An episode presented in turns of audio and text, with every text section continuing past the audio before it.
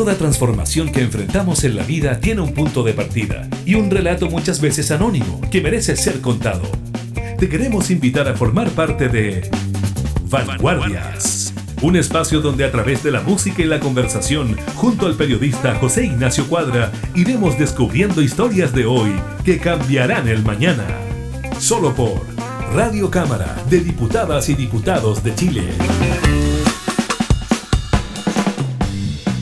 Hoy día que vivimos en un mundo donde todo está al alcance de un clic, de un botón, de un me gusta, pareciera ser que descubrir la naturaleza parece algo así como quijotesco.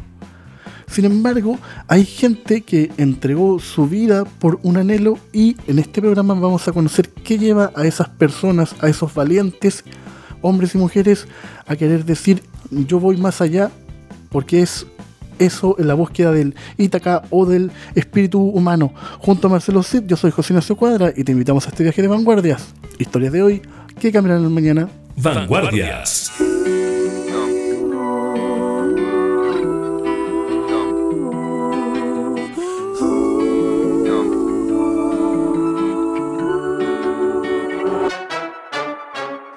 Salgo de mi casa y sé que ya voy tarde porque no podía encontrar las llaves. Es posible que otra vez te falle.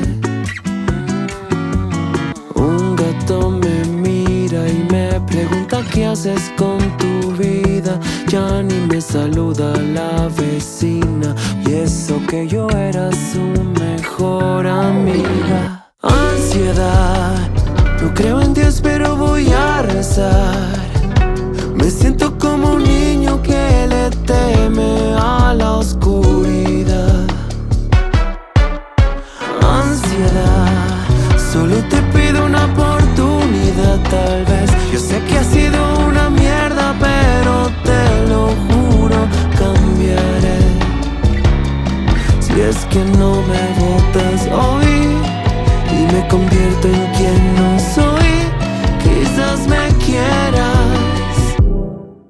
Lo intenté pero no puedo, nunca dije que era bueno. Cada cosa que hago siempre sale mal.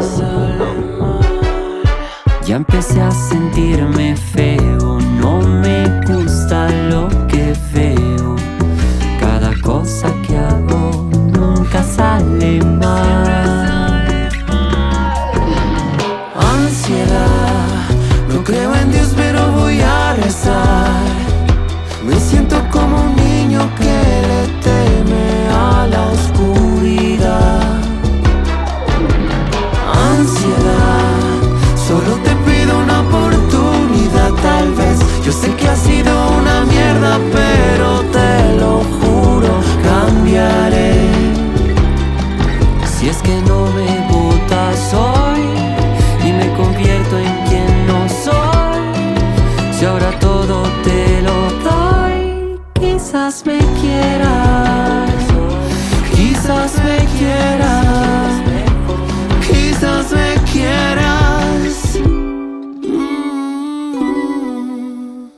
Vanguardias. Historias de hoy que cambiarán el mañana.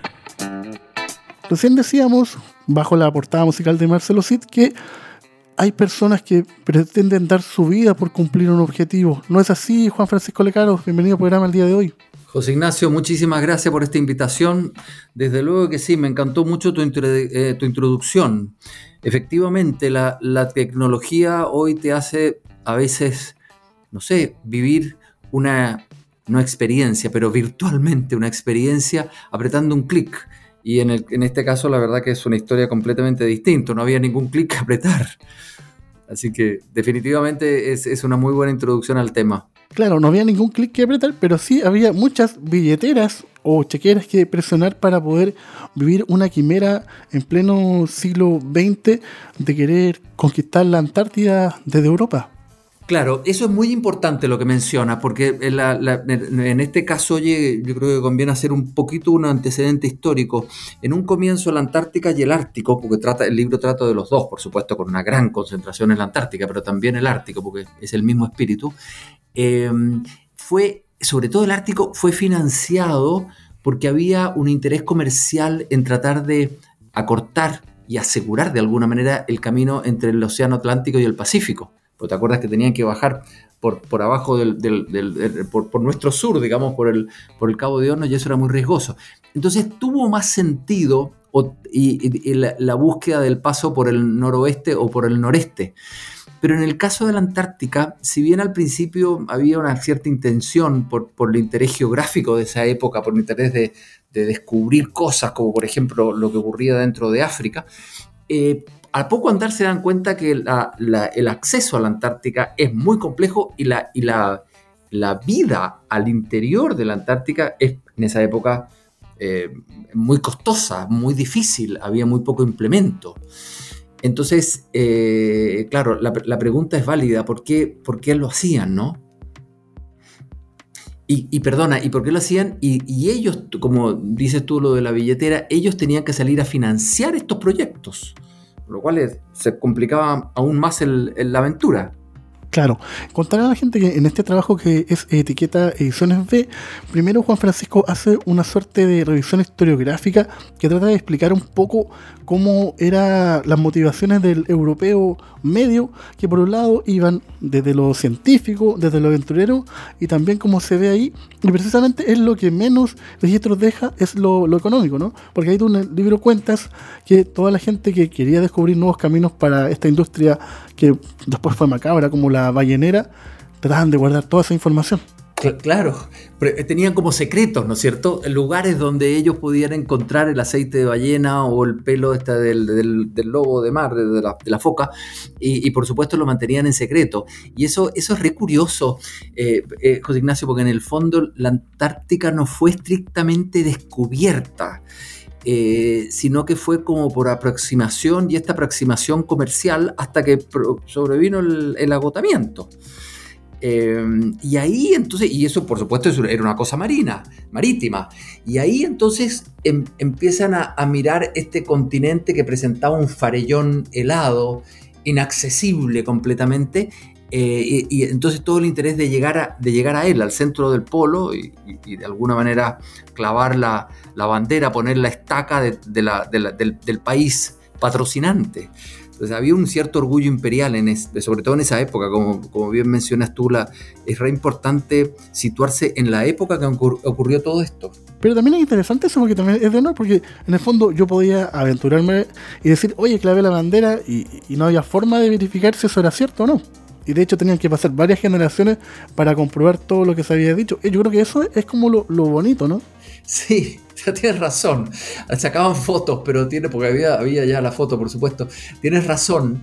Eh, bueno, en esa época había una nobleza que hubiera sido, pero extraordinariamente mal visto que, un, que uno hubiera disfrazado la, la, postura de la bandera en el centro del polo, pero es un buen punto, te confieso, no lo había pensado, porque la, verdad que antes de llegar al polo había una meseta en donde por definición el horizonte es blanco horizontal e igual. Así que bien, es cierto que podrían haber llegado, no sé, 100 kilómetros antes y clavar la bandera, sacar la foto y decir que habían llegado. Pero esas cosas no se hacían.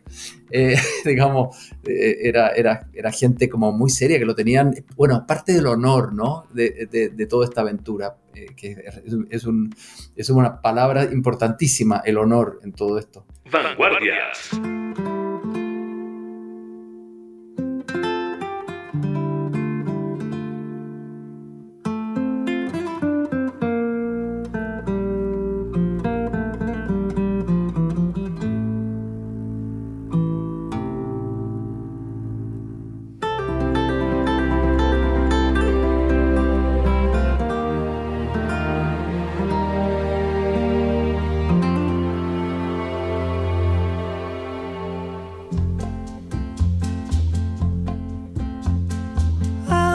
parece que yo debo mirar hacia el mar, descubrir la noche y su reflejo entre los botes.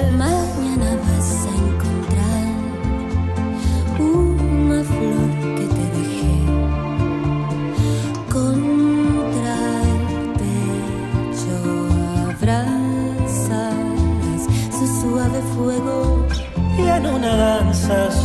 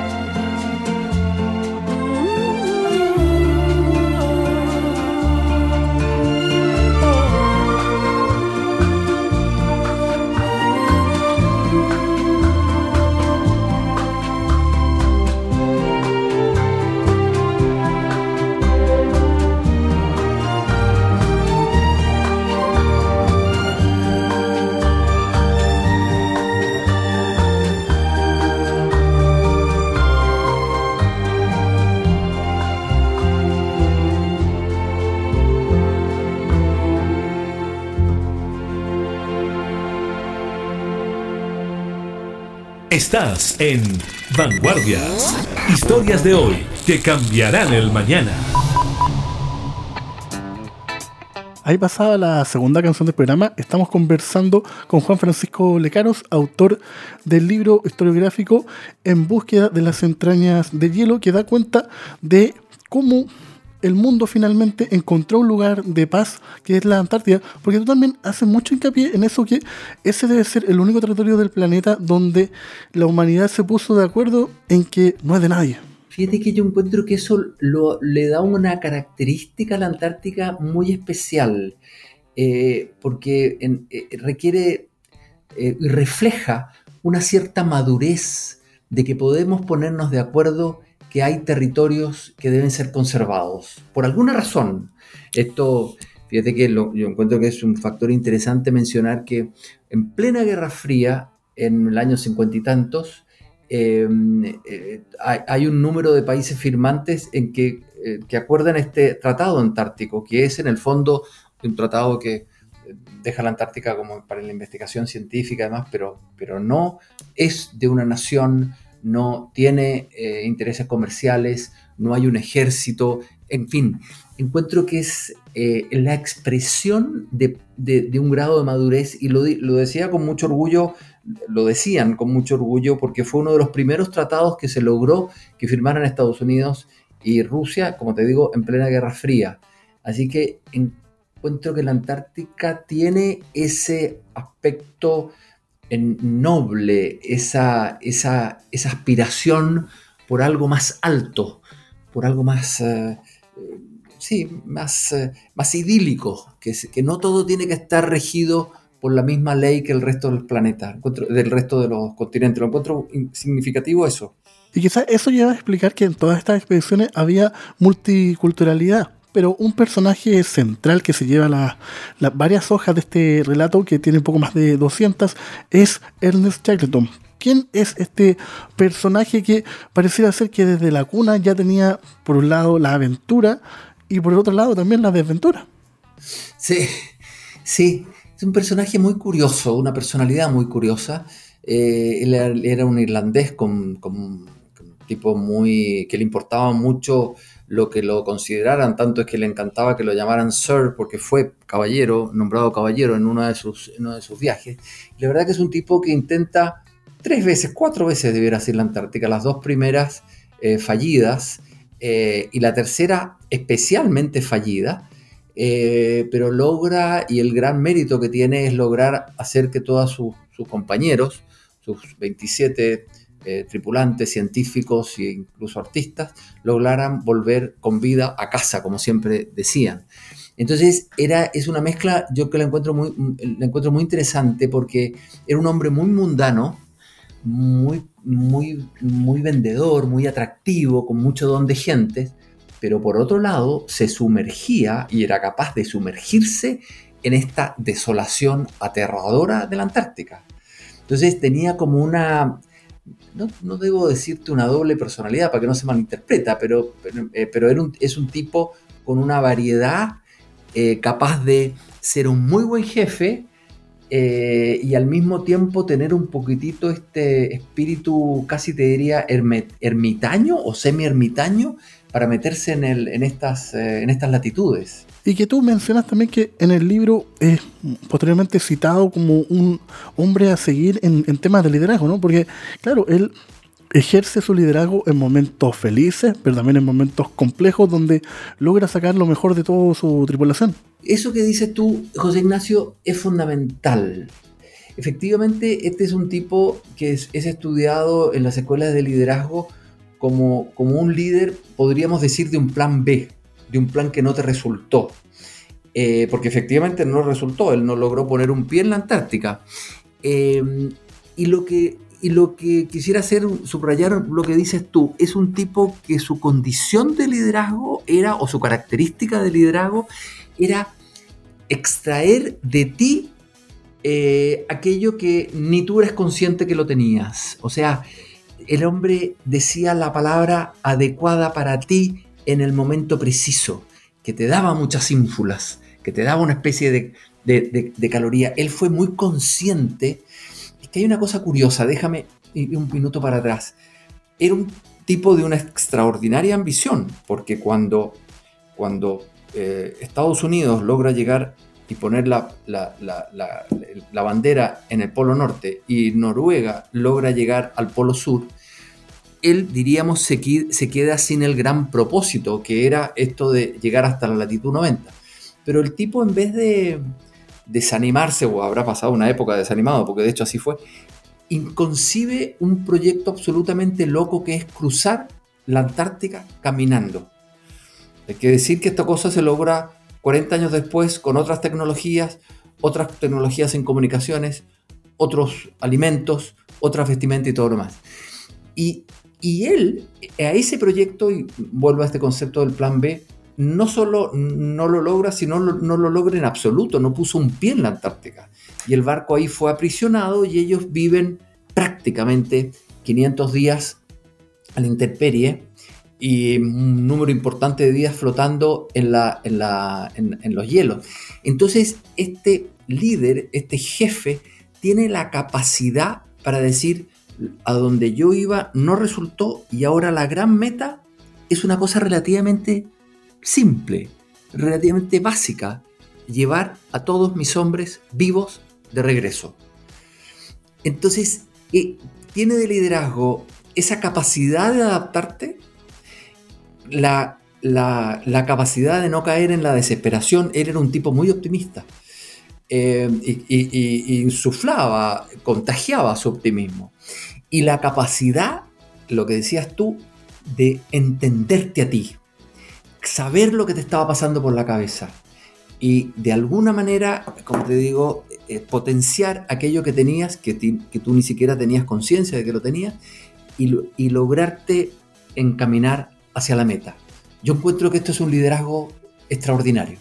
Estamos conversando con Juan Francisco Lecaros. Vamos con una canción y continuamos con el programa. Vanguardias. Cuentan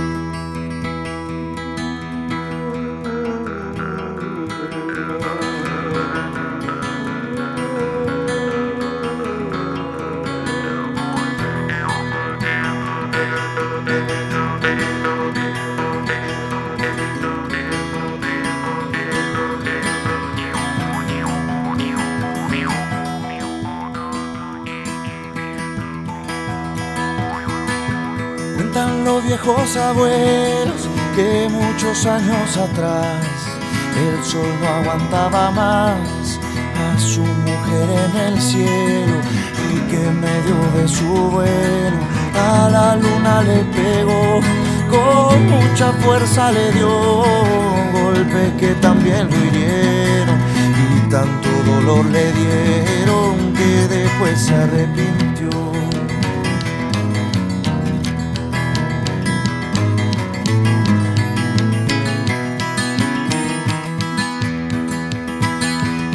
Luna que estaba llena luego se puso a llorar y comenzó a derramar lágrimas de tanta pena y en una noche serena todo se empezó a cubrir, la tierra se fue a vestir de esos copitos plateados que habían sido derramados para dejar de sufrir.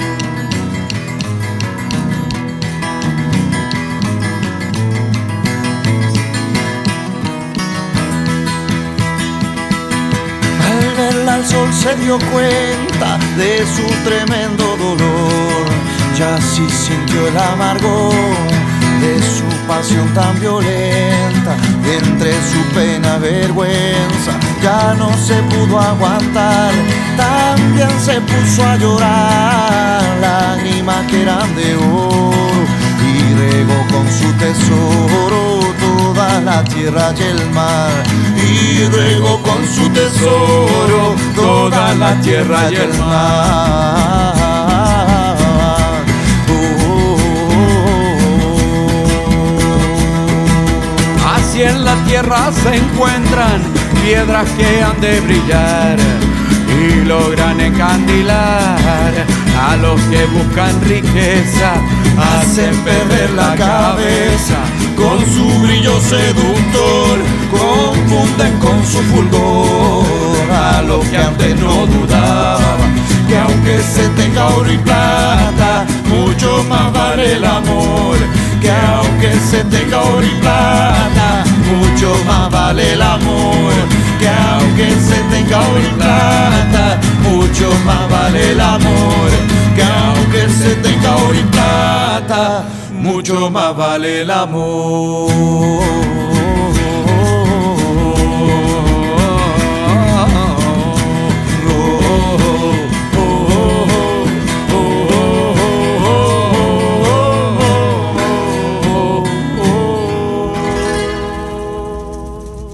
Vanguardias. Historias de hoy que cambiarán el mañana. De vuelta a la conversación, Juan Francisco, para mí es inevitable pensar en otro tipo de tragedias. Estoy pensando, por ejemplo, en el Titanic, pero acá la brutalidad, porque hay gente que de repente pierde, pierde dedos del pie, tiene ataques cardíacos en el, en el momento y, siguen como si nada. ¿Eso qué nos dice? ¿Nos dice que eh, la persona de, de hoy día es más débil? ¿O que antes simplemente no había nada más que hacer y había que a- a- pechugar, como se dice vulgarmente? Es, es muy buena tu reflexión. Yo fíjate que, eh, eh, claro, uno está tentado a decir que sí, eh, porque de alguna manera la modernidad nos, nos, con su tecnología y sobre todo con su filosofía, nos pone como una barrera de comodidad, de conveniencia frente a la naturaleza y muchos, muchas veces a la propia vida. Te quiero decir, cuando tenías menos medios, cuando tenías menos, menos remedios, eh, o, menos vestimenta y todo lo demás, tú estabas más cerca de la naturaleza. Es como un poco lo que te pasa en la vida del campo, ¿no? Que la persona en la ciudad no se acostumbra a esto, a casas no tan cómodas, a calefacciones que no funcionen tan bien, a chimeneas que tienes que pre- prender, eh, etcétera. Entonces, y, a salir a las seis y media de la mañana con mucho frío, porque hoy mm, la mayoría de nosotros sale con mucho frío, pero a los, a los- al poco rato está en un medio de transporte que de alguna manera lo cobija. Yo fíjate que creo que me preocupa eh, una especie de a pesar de este hombre todopoderoso que somos hoy, que tú y yo podemos estar conversando, por ejemplo, eh, José Ignacio, in- interiormente nos podemos volver más, más débiles, más frágiles, menos, con menos resistencia a la frustración, a la, a la, bueno, a la intemperie, a, la dureza de la vida. Es, es curioso. Yo creo que algo puede haber de eso. Sí, porque yo estoy pensando, por ejemplo, en, en esta época, hoy día, pienso en la gente, por ejemplo, que ma- maneja Uber o ese tipo de, vehículos. Salió un estudio la otra vez que muy pocos se aprenden nuevos caminos. Todos, todo el tiempo van siguiendo el Google Maps, el Waze, pero en este relato que tú nos cuentas, la tecnología estaba al servicio de la persona, no la persona al servicio de la tecnología. Eso, eso me pasa a mí, yo como que esa conclusión saco con el, con el libro. Eh, fíjate, yo creo que ese es un punto muy bueno el que, el que dice, que escapa a la, a, la, la temática, a la narrativa del libro. Claro, la tecnología está hecha para las personas, pero es el, caso que pones del Uber, José Ignacio, y de nosotros mismos. Eh, de repente estás desubic- eh, te, te desorientas, pones el mapa enseguida. O sea, eh, yo creo que algo de eso hay. Bueno, Oye, ¿y, ¿y, para qué te digo cuando empezamos a ver todo este tema de la robótica, de la inteligencia artificial, del chat GPT? O sea, espérate, eh, ¿cuál es el papel del hombre en todo esto? ¿Cuál es nuestro papel? Eh, porque vas, te vas, te vas redu reduciéndote, digamos, eh, recogiéndote como persona. Entonces, yo fíjate que creo que eh, creo que si nosotros no tenemos tú y yo, todos, no tenemos un espíritu de expedición, de salir un poco de nuestra comodidad y enfrentar un proyecto, no necesariamente un proyecto tan loco como este Antártico, ¿no? Pero un proyecto artístico, científico, empresarial eh, o de cualquier otra naturaleza, o familiar, o familiar.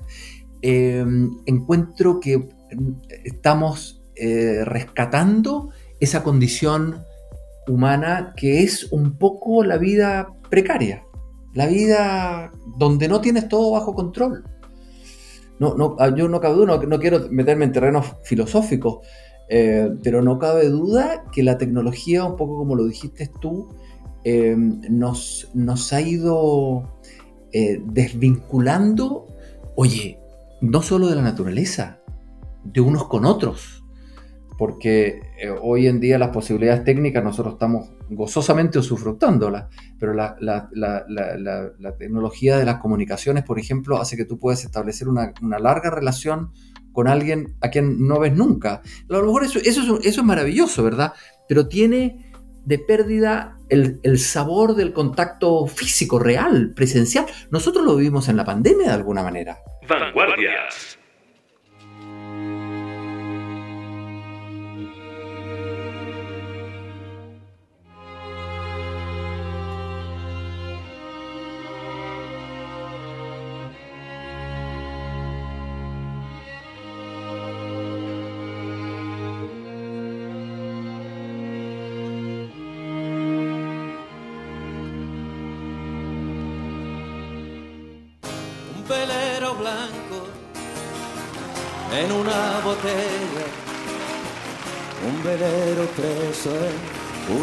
De cristal, una nave quieta está prisionera, un velero que quiere llegar al mar. Y un día quiso navegar y navegar y en un sueño irse al mar.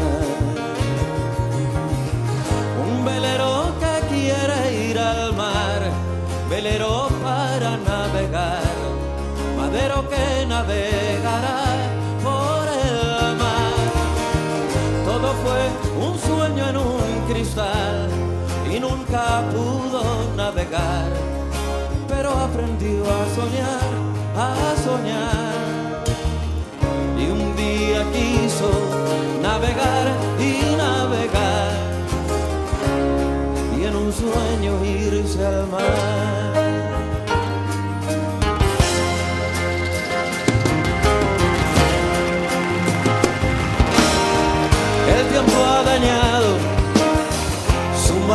Seca y él ve con angustia su horizonte de cristal.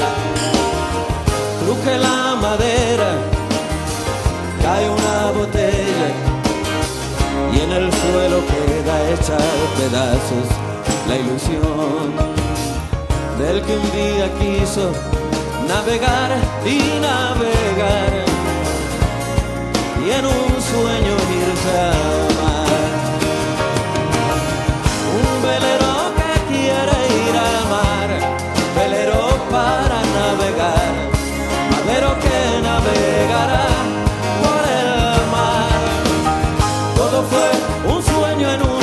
un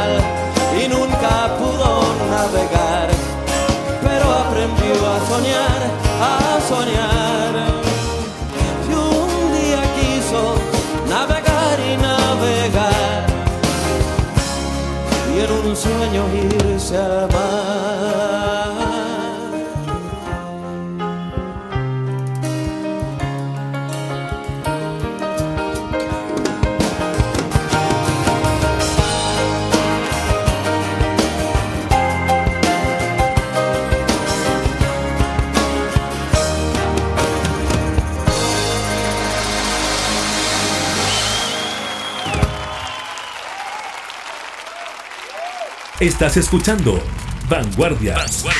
Historias de hoy que cambiarán el mañana. Con José Ignacio Cuadra. Ahí pasada otra canción del programa. Estamos conversando con Juan Francisco Lecaros, donde en este relato aparecen otros dos personajes, sin ánimo de hacer spoiler. Fritz, Fritz Hobbs Nansen, que gana, eh, ganaría años más tarde el Premio Nobel de la Paz. Y como siempre, en toda buena historia que se precede tal, tiene que haber un chileno, señores. ¿Sí? Y es allí donde aparece una pequeña embarcación enviada por el gobierno de Chile en, en plena Primera Guerra Mundial para salvar a Shackleton y a todos sus camaradas. Cuéntanos un poquito de esa parte, sin ánimo de hacer mucho spoiler. Mira, lo de pequeña embarcación tienes toda la razón. Era una escampavía y era un, era un barco chico, hoy, hoy llamaríamos un lanchón en lenguaje nuestro, eh, que alimentaba los faros, de modo tal que siempre navegaba en, por canales, por canales protegidos.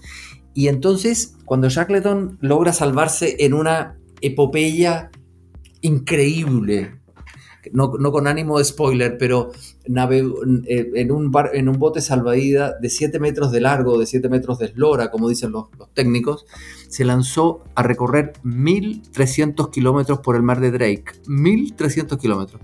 Para tratar de llegar, eh, llegar a una isla. Llega a una isla, llega a esa isla, finalmente vuelve a Punta Arena y la desesperación de él es que quedaban 22 personas en una isla absolutamente desamparada y con una ventisca diaria y, un ambiente terrible. Y bueno, eh, y entonces él, él- él se desespera, incluso lo encontré un, un detalle im- im- importante que uno de los que iban con él decía que lo veían envejecer esos, esos dos meses prácticamente que estuvo tratando de conseguir salvamento.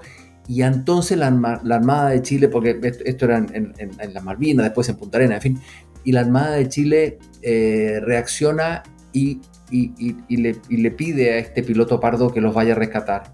Y el piloto pardo tuvo muy pocas horas para tomar la decisión. Yo encuentro que la figura del piloto pardo es muy interesante. Muy pocas horas y el tipo dice sí y se lanza con otro número de voluntarios y los rescatan. Que dicho así parece muy simple, pero estamos hablando de finales de agosto con inviernos muy crudos en donde la llegada de la, la Antártica, el acceso a la Antártica estaba lleno de hielos, hielos flotantes, y ahí sí viene la, viene a colación tu, referencia al, Titanic, y era un barco absoluta y completamente inapropiado para esa aventura. Pero la verdad que si no lo hacían, probablemente ellos hubieran muerto. Entonces, fíjate, yo encuentro también, eh, José Ignacio, que, ahí hay una, pregunta por, que, de alguna manera, y a mi juicio un poco tontamente, se, se, plantea, ¿quién es el personaje principal de toda esta aventura? No cabe la menor duda que el personaje principal de toda esta epopeya es Shackleton, no cabe la menor duda. Pero el, el hecho de que Piloto Pardo sea un personaje mal llamado secundario, no significa que no tuvo un papel absoluta y completamente crucial. Como de repente nos pasa en la vida, ¿no es cierto? Eh, eh, o, te pasa en una película cuando la ves o en una novela. O sea, claro, hay un personaje principal, pero espérate, los personajes me carga decir la palabra secundario porque ya con eso ya parece eh, peyorativo, pero que hay personajes que tienen un protagonismo no tan largo, no tan importante como el personaje principal, pero son fundamentales. Este es el caso del piloto Pardo. Claro, porque si Pardo no aparece, no se rescatan los libros, no hay nada. Es como llevándolo a otra latitud. Por ejemplo, hace poco cuando el Manchester City gana la Champions, Guardiola, él dona todos sus premios al personal, a la gente que trabajaba en boletería, aseo. ¿Por qué? Porque él entiende que para lograr la meta está bien la gente que está en primera línea, pero es más importante la gente que está detrás también, porque si no, no se podría hacer nada. Estamos conversando con Juan Francisco Lecaros, vamos con la penúltima canción del programa y continuamos aquí en Vanguardias. Historia de hoy, dígame en el mañana. Vanguardias.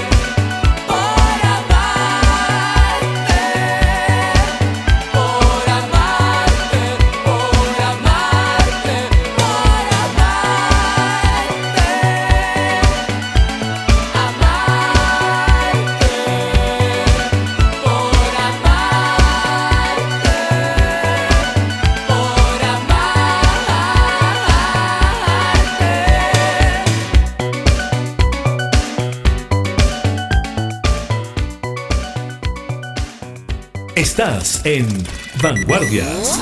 Historias de hoy que cambiarán el mañana.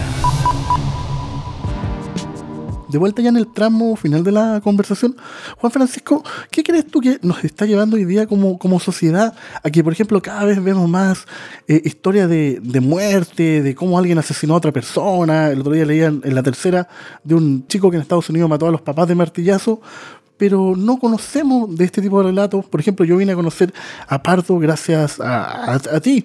¿Qué, nos está pasando como, sociedad que en vez de preferir la epopeya, y taca, como hablas tú en el libro, estamos prefiriendo eh, lo macabro? Sí. Yo fíjate que mm, a mí me, me pasa lo mismo que a ti, eh, José Ignacio. La verdad que me lo encuentro terrible lo que estamos viviendo, terrible la violencia. Yo creo que hay algo también nuestro que estamos para cosas grandes. Tú, yo y todos los que nos están oyendo. Eh, entonces, claro, te puedes y uno normalmente se pasa el día, no diré en cosas chicas, porque, porque no necesariamente es así, pero que no necesariamente responden o dan satisfacción a este deseo de lo grande. Eh, y entonces, yo creo que si no tienes ejemplos, historias, películas, noticias, casos, testimonios, te vas, eh, te vas apretando, te vas eh, eh, eh, invirtiendo en ti. Y entonces cuando, cuando, cuando las cosas no te calzan, no te gustan, explotas de una manera completamente desmedida, porque uno entiende la rabia o entiendes la, la, la, la- las ganas de ser violento, lo entiendes, porque nos ocurre, a mí me ocurre, para no, para no, no invitarte a ti, a José Ignacio, esto. Pero claro, lo que pasa es que cuando tienes una, una formación, una educación, un modelo de otras soluciones a esos casos, bueno, puedes encauzar tu rabia, porque si no la expresas, y si tienes un cuchillo, lo usas, y si tienes una pistola, matas. Entonces, eh, yo creo que estamos nosotros viviendo una crisis de, de lo básico, de quiénes son tus modelos. Eh, esto parece como muy tradicional, muy clásico, ¿no? Pero, pero el sentido de las estatuas en, los, en las estatuas públicas era de alguna manera reflejar el modelo. Gente que podía guiarte en épocas eh, difíciles, en épocas de, zozobra. Y si eso no, no lo tenemos a mano, y- o tenemos peor, o tenemos muchos malos modelos a mano, bueno, tú tiendes a la imitación, para bien o para mal. Eso es lo interesante de una buena lectura que te puede llevar a otros trasfondos. Te queríamos dar las gracias, Juan Francisco, por estos minutos y contarles que este libro, bajo etiqueta Ediciones B, se encuentra disponible en todas las editoriales de Chile, en Busca Libre y en su librería favorita. Y a ustedes en sus casas, recordarles que estamos disponibles en las diferentes plataformas digitales y en nuestro sitio web www.radiocámara.cl.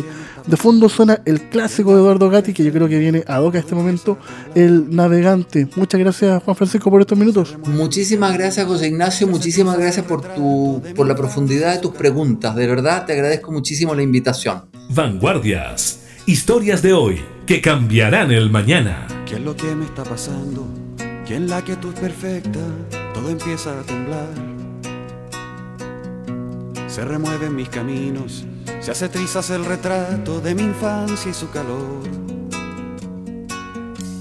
Mi familia y mis amigos se me ponen frente a frente y solo me hacen pensar.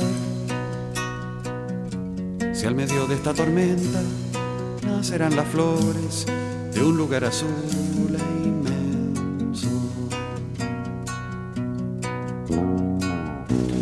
Justificar mi ausencia no es más que pretexto de vida y aventura. Como oración sin leyes, en libertad inquieta mi rostro se bañaba. Con el fulgor de las estrellas que cantan la mañana, bien juntas con mis sueños. Todo estaba allí trenzado hasta que di el paso, hasta que tu amor Y si al cielo lo cambiaras por toda la realidad, sé que todo sería tan diferente. Ya que la fe que tú has puesto no se juega, no se tranza, ni por un solo momento.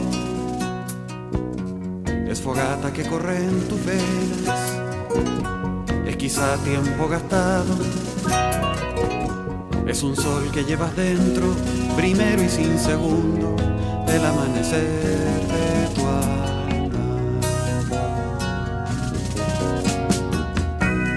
Fuera navegante, capitano simple infante, de inmediato aceptaré que la tierra siempre lejos, que la niebla imponderable en mis mapas son las aves que tormentas indomables y mujeres que lloraban hasta el amanecer. Fueron por mi amigo hermano, su sonrisa amada, sus ojos de fuego y Y si al cielo lo cambiaras por toda la realidad, sé que todo sería tan diferente. Ya que la fe que tú has puesto no se juega, no se tranza ni por un solo momento. Es fogata que corre en tus venas, es quizá tiempo gastado. Es un sol que llevas dentro, primero y sin segundo, del amanecer de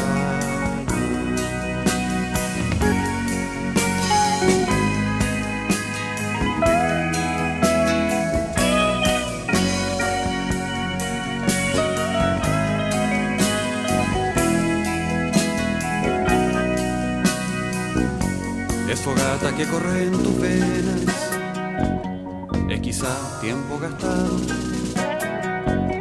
Es un sol que llevas dentro, primero y sin segundo, del amanecer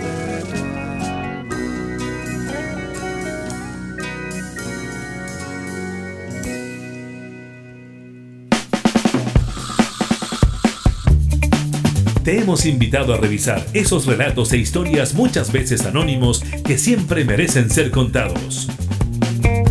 Fue Vanguardias.